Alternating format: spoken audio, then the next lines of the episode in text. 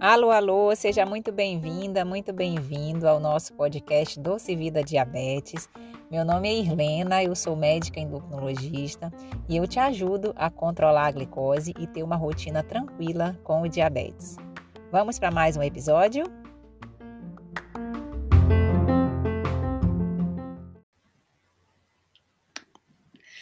Boa noite! Discussão saudável começando essa semana para a gente falar sobre os hormônios da fome e da saciedade. Como que anda a sua fome? Você sente muita fome? O tempo todo está ali beliscando, procurando alguma coisinha para comer. Acabou de fazer aquela refeição, logo depois de quê? Uma hora, duas horas já está com fome de novo? Bom, mais importante é saber como atuam no seu organismo esses hormônios que são responsáveis por essas sensações de fome e de saciedade. E hoje a nossa convidada, ela está aqui, ela é médica, endocrinologista, ela é paraense, formada em medicina pela Universidade Federal do Pará, fez dois anos, dois anos, dois anos de clínica médica na Santa Casa de Misericórdia, em Belo Horizonte, se especializou em endocrinologia e aí ela fez a sua residência na Universidade do Estado do Rio de Janeiro. Tem um curso de pós-graduação em medicina do esporte, Há oito anos mora em Vitória, no Espírito Santo. E há dois anos ela atende lá no seu consultório próprio, atendendo pacientes, ela agrega valor, preza muito pela, pela proximidade desses pacientes. Quem acompanha ela no Instagram, acompanha nas lives, pode ver o quão querida ela é. Muito obrigada, bem-vinda, doutora Irlena Almeida. Ei, Adriana, boa noite, boa noite a todos. Obrigada, primeiro, pelo convite, né? Pela oportunidade de estar falando sobre saúde, falando sobre a, um assunto bem específico aí dentro do controle do peso, tá? Que são os hormônios da fome e saciedade. E é um prazer para mim aí divulgar de forma simples esse conteúdo e agregar valor aí dentro do seu conteúdo, dentro das suas metas. Eu fico muito feliz de poder participar. Muito obrigada, viu? Ah, obrigada a você, doutora, já por despender esse tempo aqui para atender o nosso público, para passar tanta informação aí pela gente. Bom, doutora, vou começar já com a primeira pergunta, que a gente não tem muito tempo, eu tenho tanta pergunta, mas vamos lá. Bom, vamos todo ver. momento, né, o, o ser humano ele sente fome e ele sente a saciedade, né? Eu queria saber, é, a maioria das pessoas, se não grande maioria, 90%, 95%, não tem ideia de como funcionam esses hormônios, nem sabe os nomes dos hormônios, né? Hoje a gente, até por conta da pandemia, por conta de uma busca melhor sobre as informações, né? Melhoria de qualidade de vida, as pessoas estão buscando mais informação e conhecimento, né? Do próprio corpo, como que ele funciona, enfim. E eu queria que, que você explicasse um pouquinho para a gente como que funciona e como que atua esses hormônios da fome e da saciedade no nosso corpo. Sim, sim. Falando de forma bem simples, é, Adriana, a gente tem dois hormônios clássicos que se dividem nessas duas funções, né? Tem a grelina, que é um hormônio popularmente conhecido como o hormônio da fome, tá? Esse hormônio ele é produzido no estômago, ou seja, quando a gente está com o estômago vazio, ele dá, ele começa a ser produzido e aí dá essa informação ao nosso cérebro, né, que a gente está com fome. Então, o estômago vazio aumenta a produção de grelina, o cérebro entende, né, dá aquela, aquele comunicado que a fome chegou. E isso é uma fome fisiológica, tá? É uma fome onde você sente, né, o seu organismo, o nosso corpo, ele fala muita coisa com a gente. Às vezes a gente no corre-corre do dia a dia, né, no estresse, na ansiedade, no, na, na, nas múltiplas funções que a gente exerce no dia a dia, às vezes a gente não presta atenção. Mas quando a gente está com fome, o nosso organismo dá sinais. O estômago às vezes ronca, a cabeça fica um pouco mais pesada, às vezes pode dar até um pouquinho de dor de cabeça. E é, você sente uma certa fraqueza no corpo, em alguns casos tremores, e é sinal que você está com fome, que precisa né, e deve alimentar de uma comida mais saudável, tá? Esse é o hormônio da fome, o popular hormônio da fome, que se chama grelina. O outro hormônio, que é o contrário dele, chama-se leptina. Esse é o hormônio da saciedade, tá? Então, quando a gente é, traz esse hormônio, aumenta a produção desse hormônio, é sinal que o nosso corpo já está satisfeito dentro do processo alimentar.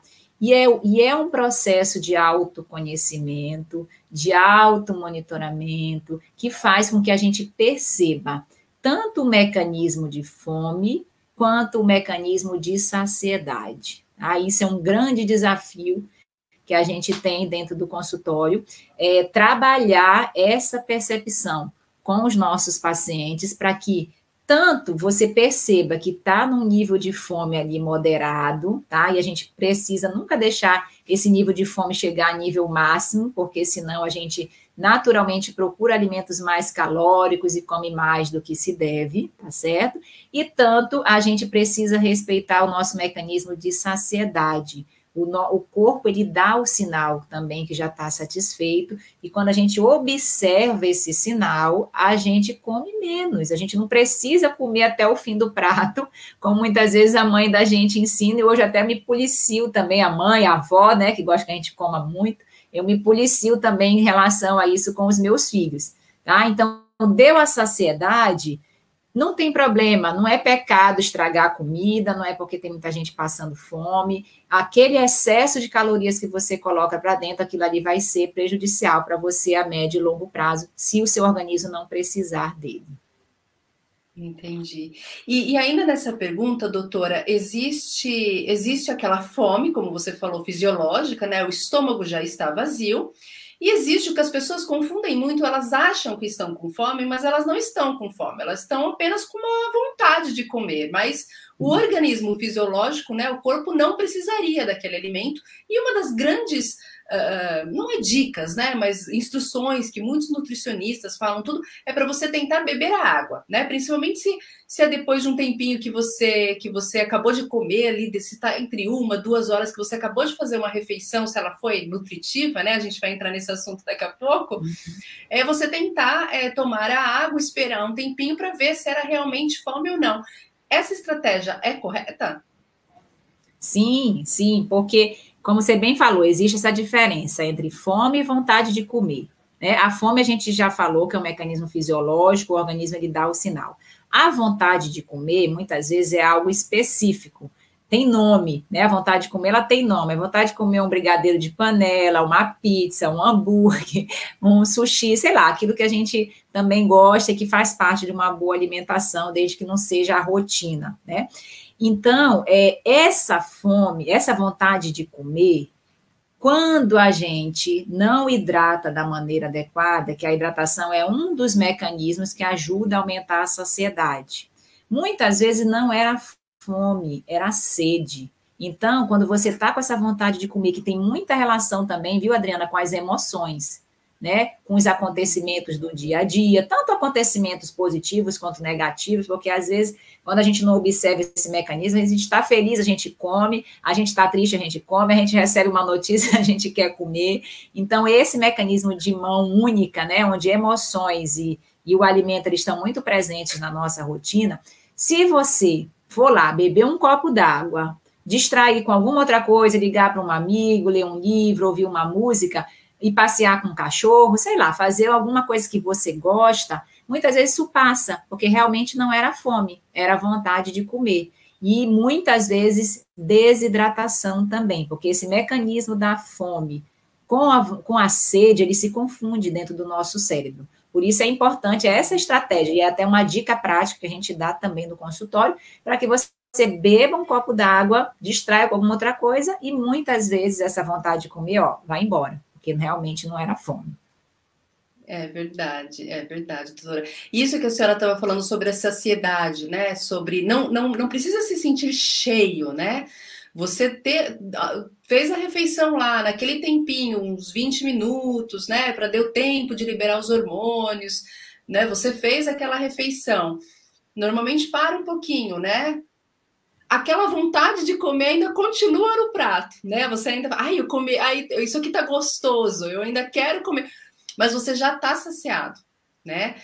A partir desse momento, uh, você comendo aqueles alimentos extras, né? Não somente em termos de calorias, mas em relação hormonal, isso pode fazer com que o seu hormônio ele vai ficando cada vez mais, como eu posso perguntar, ele vai se acostumando cada vez mais e vai solicitando cada vez mais é, comida. Não sei se deu para entender a minha pergunta. Assim, ele, Sim. Ele, ele vai, vai, precisando, como a insulina, né? Vai precisando ser liberado cada vez mais hormônio para fazer o mesmo tipo de saciedade ou não é assim que funciona? É, a, acontece o seguinte: quando você excede em calorias, na maioria das vezes, você, isso não é de um dia para o outro, não é de uma hora para outra, mas você vai ganhando peso também.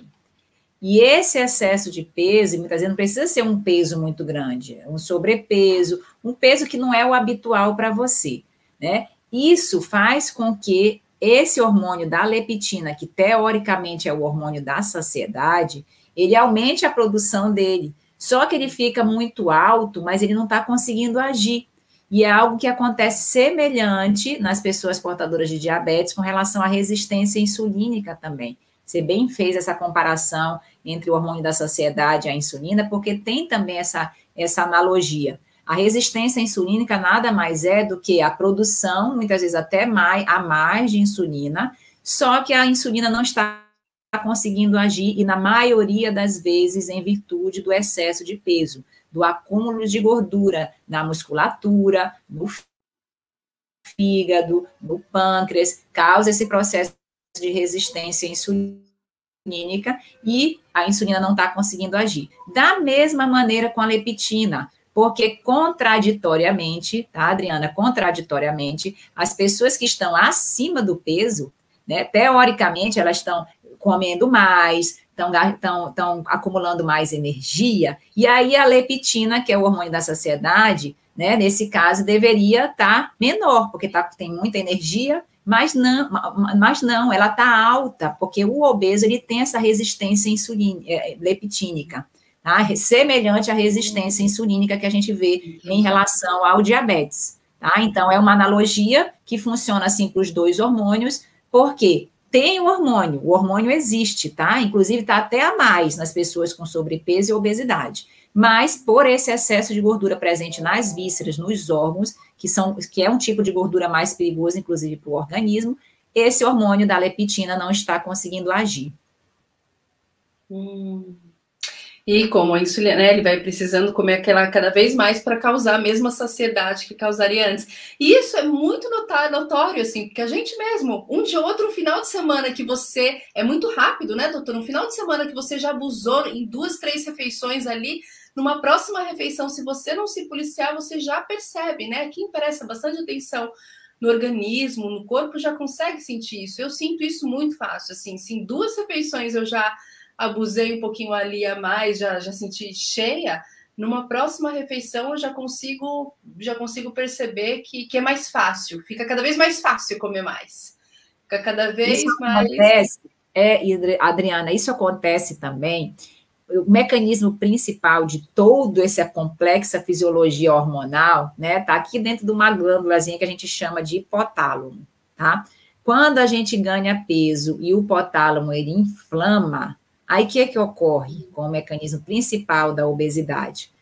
Aumenta os hormônios da fome, diminui os da saciedade, diminui a imunidade, diminui o gasto energético, a taxa metabólica basal. Então, assim, o, o, hipo, e o organismo, eles perdura por muito tempo, assim, por isso que a grande luta que a gente trava contra a obesidade, que é sim uma doença crônica, e uma vez a pessoa atingindo um peso máximo na sua vida, o nosso, e ficando por esse peso durante algum tempo, o nosso organismo faz de tudo para recuperar esse peso máximo que a gente já esteve em algum momento na vida. Mesmo que a pessoa emagreça, é, tem o, o doutor Bruno Halpe, que é uma referência muito grande nessa questão da, no, no, tratamento, no acolhimento em relação à obesidade no Brasil, ele fala, ele usa uma analogia bem interessante. Quando a gente perde peso, para a gente manter, é como se a gente brincasse de subir. Eu não sei se você já fez isso, eu já fiz, mas a gente subia a escada rolante ao contrário.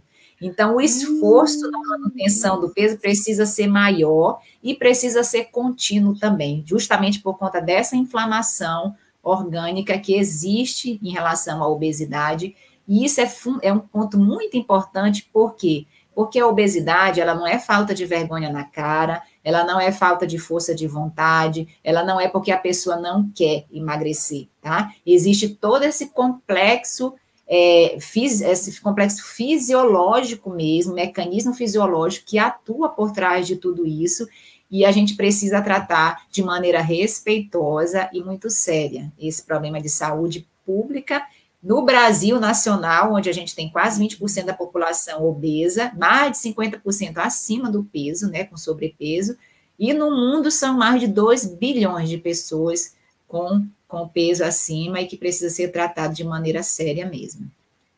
Entendi. Não, com certeza. Como você falou, é uma doença, né? A gente precisa tratar, ver o ser humano, né, como um todo, o princípio de tudo.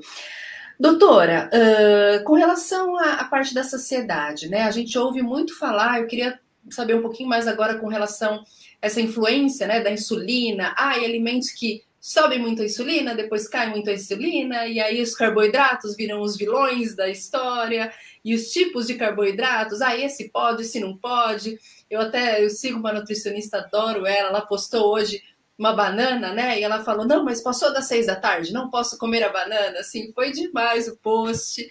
E eu queria que a senhora explicasse um pouquinho para gente essa história, essas, essas características, né? Desses é, do, dos, dos, carboidratos, enfim, que, que atuam né, nessa parte da saciedade aí, porque eu até coloquei no meu canal um vídeo e falando sobre uh, o cuidado com esses alimentos porque uma vez que você priorizasse os alimentos que te dão mais saciedade, né, e conseguisse espaçar um pouquinho mais as refeições, é, em contrapartida com alimentos que, que você não espaçasse as relações, foi um estudo americano, dava para as pessoas 300 calorias por dia, enfim, era um total de 8 a 9 quilos por ano que a pessoa ganhava só de comer, beliscar um pouquinho por dia por conta da dessa falsa saciedade, né? Por conta do, do da fome o tempo todo.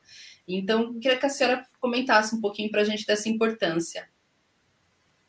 Sim, e isso é muito interessante porque não existe alimento anjo nem alimento demônio, né? Não existe alimento proibido nem alimento permitido, saudável, não saudável, tudo isso é muito comentado, né? Porque a alimentação, ela, ela envolve não só as calorias em si, não só o alimento específico, ela envolve todo um contexto, que a gente já acabou de comentar, o contexto emocional, social, de relacionamento, do próprio bem-estar. Então, assim, eu, eu, eu trabalho muito essa questão do acolhimento também, Adriana, dentro do consultório, porque alimentar é, o ato, é um ato muito fisiológico que a gente faz no dia a dia. A gente come várias vezes ao dia.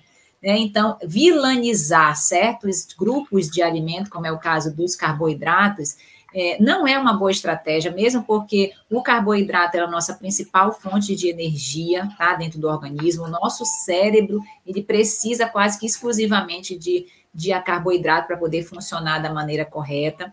E existem sim estratégias alimentares que trabalham em cima disso, tá?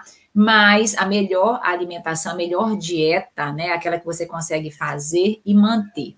Dentre os principais, né, que você pediu aí para comentar, é, diferenças de carboidratos, existe aquela do carboidrato simples e do carboidratos complexos, tá?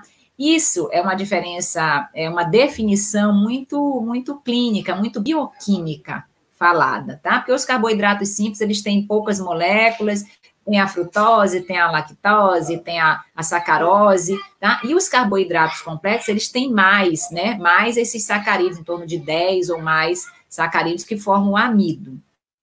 Ah, isso é uma definição, aí a pessoa não entende nada, né? é uma definição bioquímica, tá? Já poderia ser mais, melhor, por exemplo, acho que entra mais facilmente na nossa cabeça a gente dividir entre os carboidratos integrais e os carboidratos refinados. Tá? Quais seriam os carboidratos integra integrais? Aqueles menos, menos processados, de preferência in natura, que a gente encontra na natureza, como inhame, batata doce, o aipim, tá? É, já mais processados, mas com um aporte maior de fibras, seria o arroz integral, né? Então, assim, esse tipo de carboidrato, ou alimentos que contêm farinha integral, esses tipos de carboidrato, eles dão mais saciedade, sim, por conta da, da presença maior das fibras dentro do alimento, tá? Já os carboidratos refinados, que aí entra, né, o pão, o, por exemplo, tem muita essa confusão. Ah, o pão é um carboidrato complexo. Bioquimicamente, sim. Mas se a gente for olhar na, no, no, no, dia a dia, o pão ele tem, um, tem um, uma quantidade de refinados lá dentro muito grande. O açúcar, a farinha de trigo, muitas vezes refinada. Então, ele entra como um carboidrato refinado, tá? Dentro dos carboidratos refinados também tem o açúcar de mesa, né? A maltodestrina, a própria tapioca, que a gente acha que é super saudável, mas é um carboidrato refinado e com, às vezes até com menos nutrientes do que o pão, tá? Suco de caixinha. Aí pode se perguntar, ah, doutor, então não pode comer nenhum desses carboidratos refinados? Pode, tá? Poder pode sim, mas dentro de uma alimentação mais saudável, de uma alimentação mais equilibrada, a gente procura fazer o 80-20. O que, que é isso, né? O 80-20 na alimentação saudável eu falo que 80% desses carboidratos melhores na rotina e 20%, né, para esses carboidratos mais refinados, mas que nos dão o prazer de comer, que tá, faz parte do nosso social, em eventos, em almoços em família e etc. Mas você podendo manter uma rotina alimentar mais saudável, melhor ainda, tá? E é carboidrato? Ok, tudo bom. Não tanto faz ser integral quanto refinado, tá? É, e muitas vezes, tá, Adriana, essa diferença entre integral, o carboidrato integral e o carboidrato refinado ou simples, está na composição, não está em quantidade de calorias e muitas vezes nem em quantidade do carboidrato em si, tá? Mas está na maneira com que ele é absorvido dentro do organismo, tá certo? Porque quando tem mais fibras, né? O organismo ele a, a, absorve essa glicose de maneira mais lenta, o pico de insulina é menor também, tá? Então, tudo isso influencia dentro do contexto da alimentação saudável. E a gente, quando come carboidrato, né, o ideal é nunca comer só o carboidrato isolado, independente de qual seja, tá?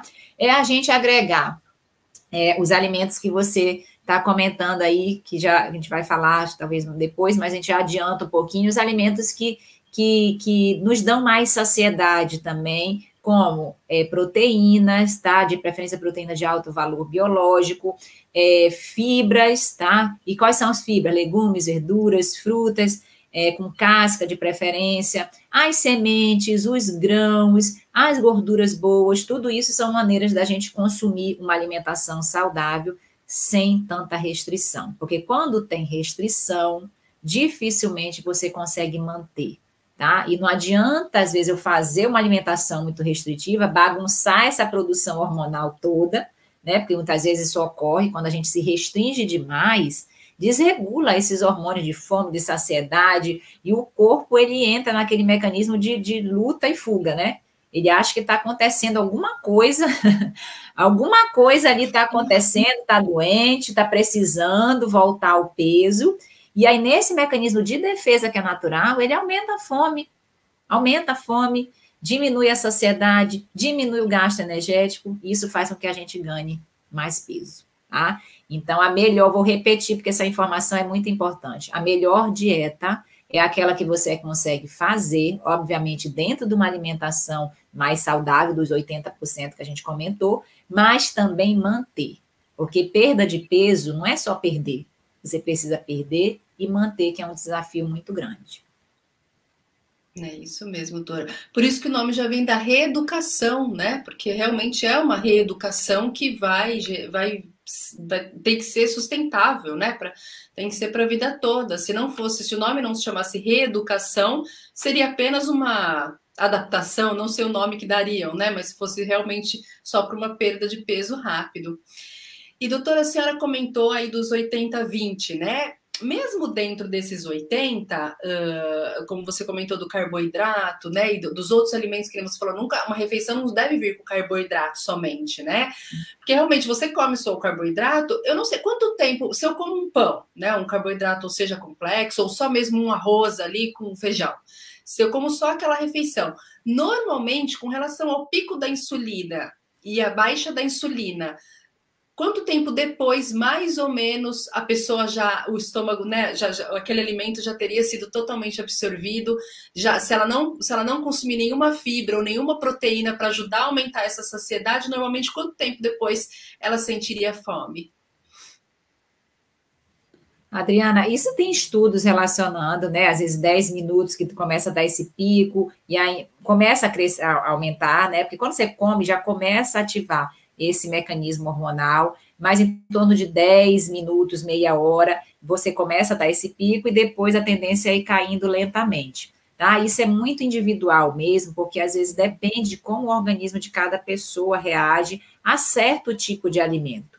Tanto é que quando eu falo para as pessoas portadoras de diabetes, né, a pessoa, ah, esse, esse, esse, esse alimento mexe mais com o meu organismo, aumenta mais a minha glicose. E às vezes é mesmo, tá? E a maneira de você identificar isso é você medir antes, né, de consumir aquele alimento e duas horas depois, que já é o tempo que deu pico de insulina, insulina foi, controlou a glicose e depois normalizou, tá? Então, assim, assim, é, é individual. E a gente tratar de forma individual nos ajuda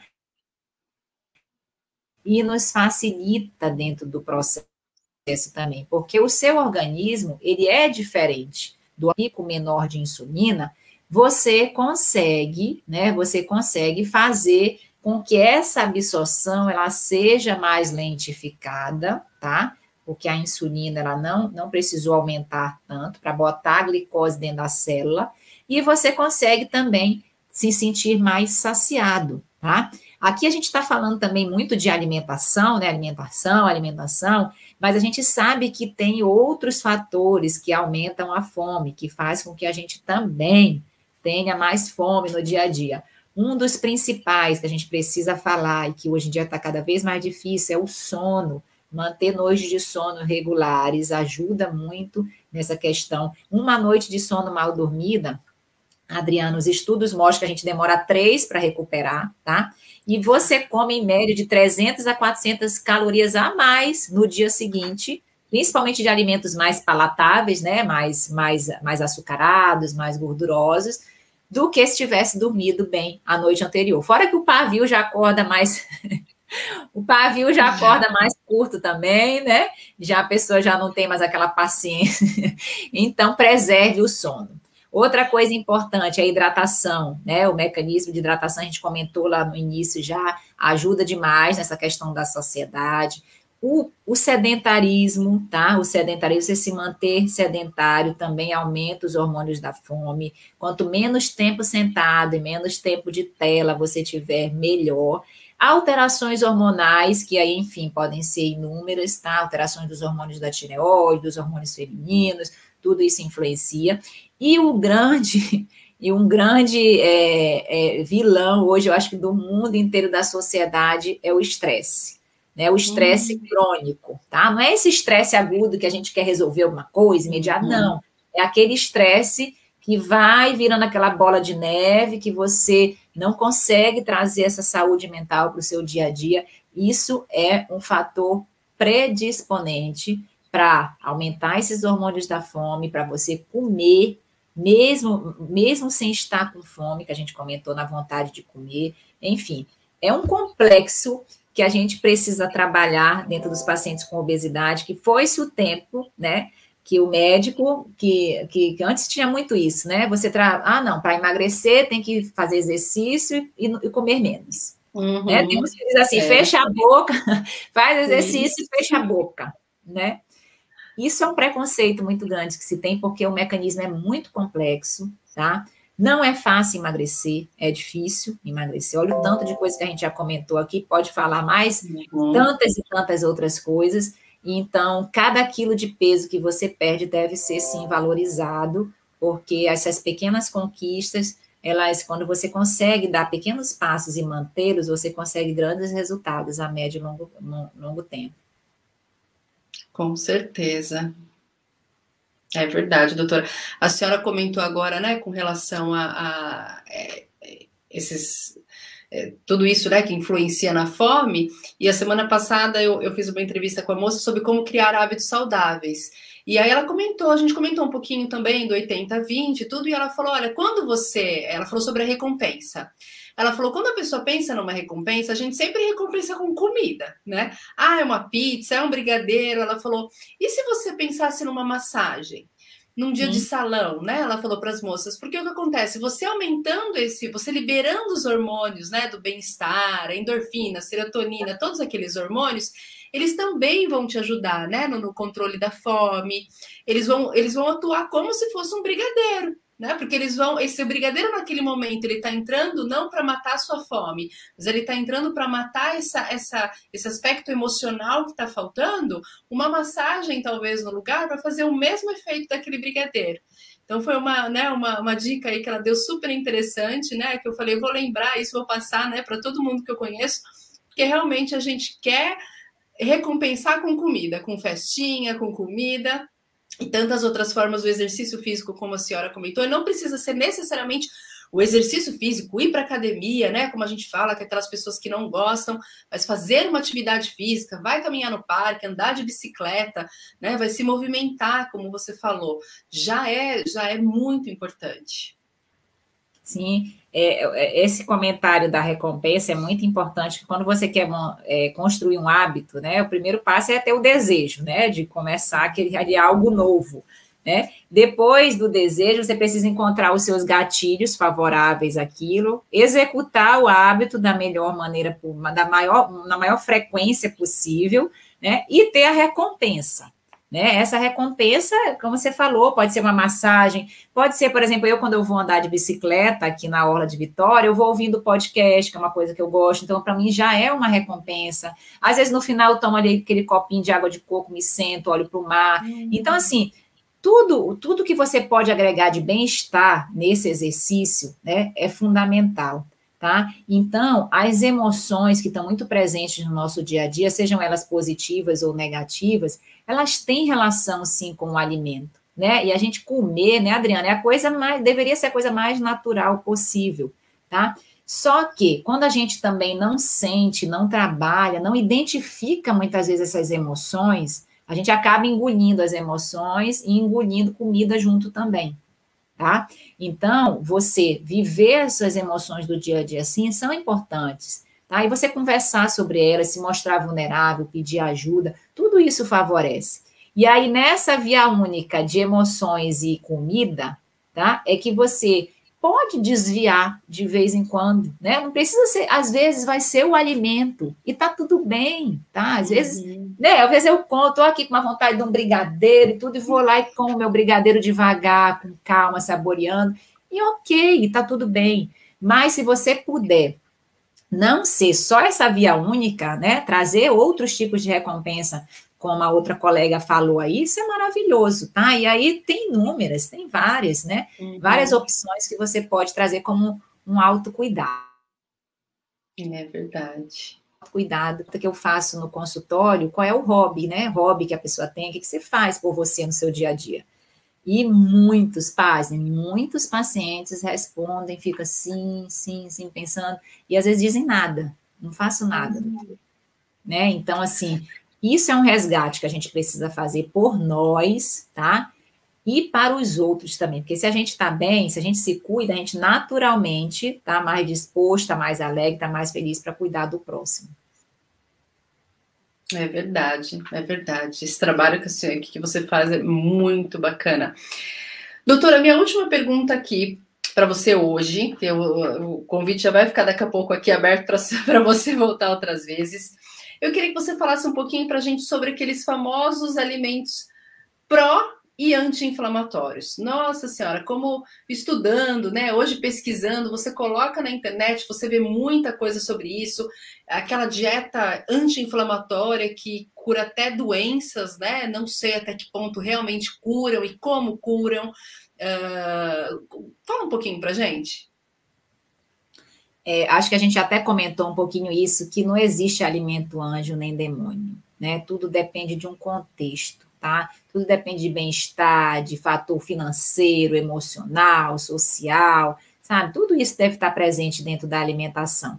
Quando a gente fala, obviamente, dentro de uma alimentação saudável, né, a gente busca, sim, alimentos mais naturais. Legumes, verduras, frutas, é, ovo, carne, peixe, sabe? São, aliment é, são alimentos que vêm da natureza, que a natureza muitas vezes já nos oferece também. Esses são os alimentos mais saudáveis, e quanto menos industrializados, menos elementos, menos condimentos, menos é, a indústria farmacêutica atuar naquilo ali, a indústria farmacêutica alimentícia atuar naquilo ali, menor a chance daquilo inflamar o seu organismo, tá? Lembrando que não é porque é saudável também, né? Considerado um alimento saudável in natura, que eu também vou comer sem medidas, né? Porque uma coisa é a qualidade do alimento, outra coisa é a quantidade. Hoje a gente ainda tem o horário que se come também né, dentro desse mecanismo, dessa micro é, cronobiologia que está cada vez mais crescendo dentro da medicina. Então, se você está consumindo saudável, exemplo, fruta, por exemplo, né? Se você come uma laranja mastigando, aproveitando o bagaço, as fibras que a laranja, que a laranja nos dá, ela nem é um alimento de alto índice glicêmico, como, como muitos pensam, tá? Não. Mas assim, se você senta para comer três, quatro laranjas, aí você já dá um aporte de calorias e de açúcar, né? O açúcar frutose, que é o açúcar da fruta, maior, e isso gera todo esse, esse desencadeia, né? Esse mecanismo que a gente falou aqui durante a live, tá? Então, é, quanto menos, falando dos alimentos é, mais, mais saudáveis, quanto menos açúcar adicionado, tá? Porque todo alimento tem açúcar, Adriana. Todo alimento tem açúcar ou se transforma em açúcar dentro do organismo. Então, não é porque a gente não está enxergando ou não tem o sabor adocicado que não vai ter o açúcar presente. Por exemplo, pastel, um pastel que é salgadinho, gostoso, tem carboidrato, tem açúcar, né? Então, você ter esse cuidado de evitar a adição de açúcar, isso já facilita muito uma alimentação saudável, tá? Principalmente de açúcares refinados então, isso é importante. o excesso de sal também, alimentos muito industrializados, muito condimentados. Quando você, você precisa, depois a gente pode fazer uma outra live, porque assim, você aprender a ler rótulos também é fundamental. E uma dica muito simples, quando você olha nos ingredientes, não importa se está dizendo ali o produto é 100% natural, é diet, é light, que existe muita essa confusão que esses, esses produtos são saudáveis, mas se você olha o número de ingredientes e tem muitos ingredientes, e principalmente aqueles ingredientes que a gente não sabe nem falar o nome, tá? É sinal que aquele produto não era tão saudável assim, tá certo? Então, é muito importante você entender que dentro da alimentação saudável, tá? Tem espaço para todos os alimentos. Tem espaço para todos os alimentos. Mas no dia a dia, né, a gente precisa sim escolher alimentos mais naturais, escolher alimentos que nos dê mais saúde, porque o nosso corpo é o nosso tempo. Então, o que a gente coloca para dentro, né, é o que vai fazer reflexo nele como um todo, tá? Eu não sou daquelas assim, tá? Que tem que só comer X, Y, Z, não, porque eu entendo que é uma continuidade que a gente precisa fazer que é, um, é uma maneira de se lidar com um alimento diferente, tá? Que as emoções, elas atuam, sim, muito em cima disso. E a gente equilibrar nossa saúde mental, entendendo que saúde física e mental não estão separadas uma da outra, é fundamental dentro desse processo de gerenciamento hormonal, de emoções, de todo o contexto de vida que a gente tem, que se não se restringe a números, tá? Não se restringe a um número na balança. É. É, assim, é, você falou, você falou tudo, doutora, porque às vezes, como você falou no rótulo, a gente tem inclusive uma pessoa para vir daqui a algumas semanas ensinar a gente né, a fazer toda essa rotulagem, porque tem nomes, como você falou, não, a gente não sabe nem ler, e não é com relação ao peso. Muitos desses alimentos, às vezes, mas são produtos químicos, né? E, geram câncer, né? Geram doenças até muito mais graves, muito mais graves às vezes do que uns quilinhos a mais. Então as pessoas precisam entender essa importância, né? Do, do, que você está colocando para dentro, porque é, eu, eu eu tenho uma colega que fala assim: se pegasse aquele, aquele eh, tirassem, né, disseminassem aquele alimento, né, aquele produto, né, alimentício na embalagem e colocassem separadinho assim, tudo para você, a gente tem certeza que quatro, cinco, metade daquilo ali você não comeria. Né? Se você desmembrasse os, os, os conteúdos, né, os produtos sei, não, não são nem alimentícios, porque não são nem nutritivos, né? Essas, eh, esses aditivos químicos, né? Que eles colocam, enfim. O que é muito triste, né? Porque a indústria alimentícia, como você falou, ela vem, né? Colocando eh, as embalagens, o marketing, aí a gente tem que entrar em todo um outro assunto que é realmente muito triste né? Mas é a realidade e nada como a educação, né, doutora? A gente, a gente se educar, é, por isso que a gente faz, né? Traz esse conteúdo para as pessoas para ganhar. Quanto mais informação, mais liberdade elas têm de ir numa prateleira e saber escolher o produto, né? Sim. E, e como dica prática, né, a gente pode deixar é, quanto nessa questão dos rótulos, quanto menos nutrientes tiver no produto, melhor, tá? Muito melhor. E traga cores para a sua alimentação, tá? Eu trabalho cinco cores no prato. Se você conseguir colocar cinco cores diferentes no prato, aí não vale a cor, ó, macarrão, arroz, né? E farofa, é a mesma cor, tá? É tudo branco, amarelado. Né? Não são tons, né? São cores, os tons. É, isso. Né? Então, ó, de forma bem prática e bem simples, o clássico arroz com feijão, que é saudável, sim, tá?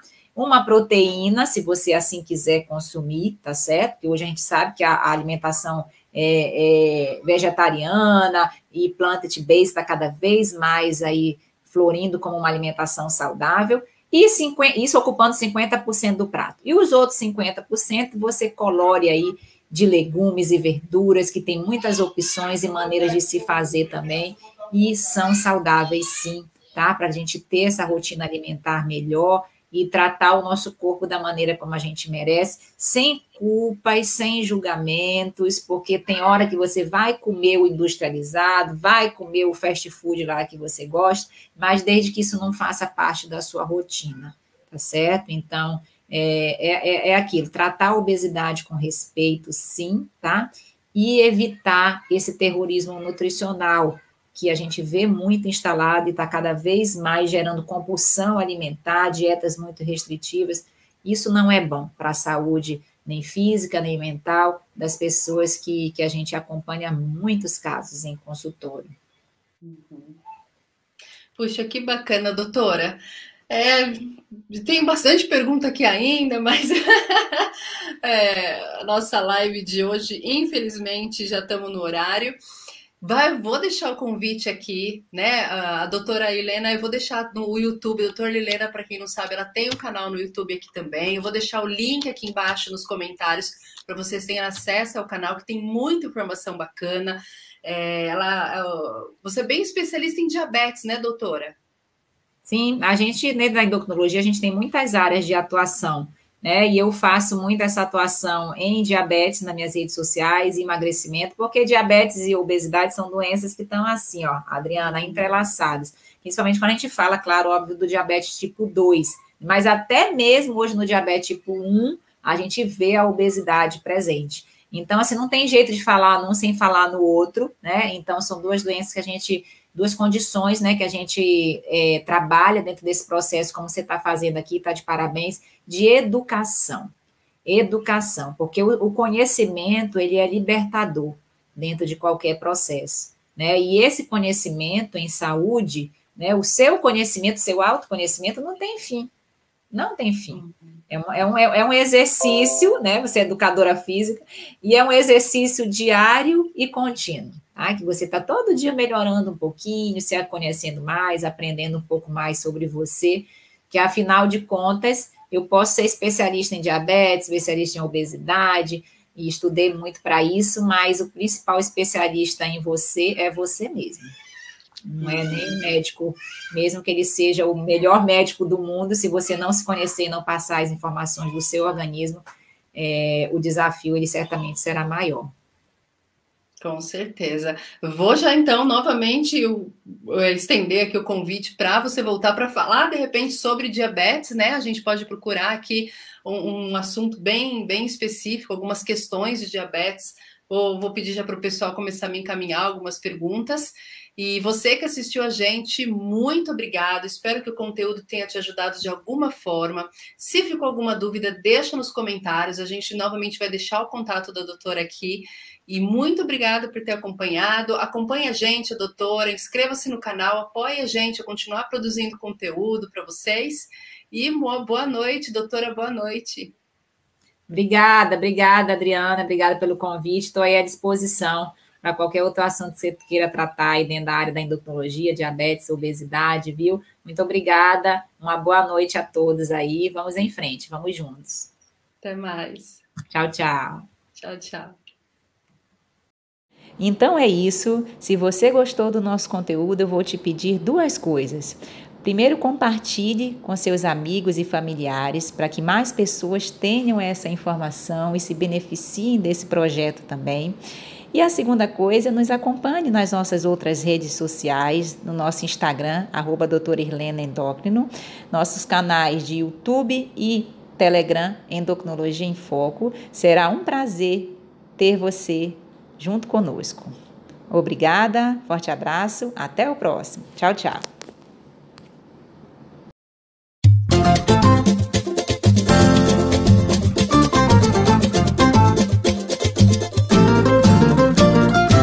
Quem cultiva a semente do amor, segue em frente, não se apavora.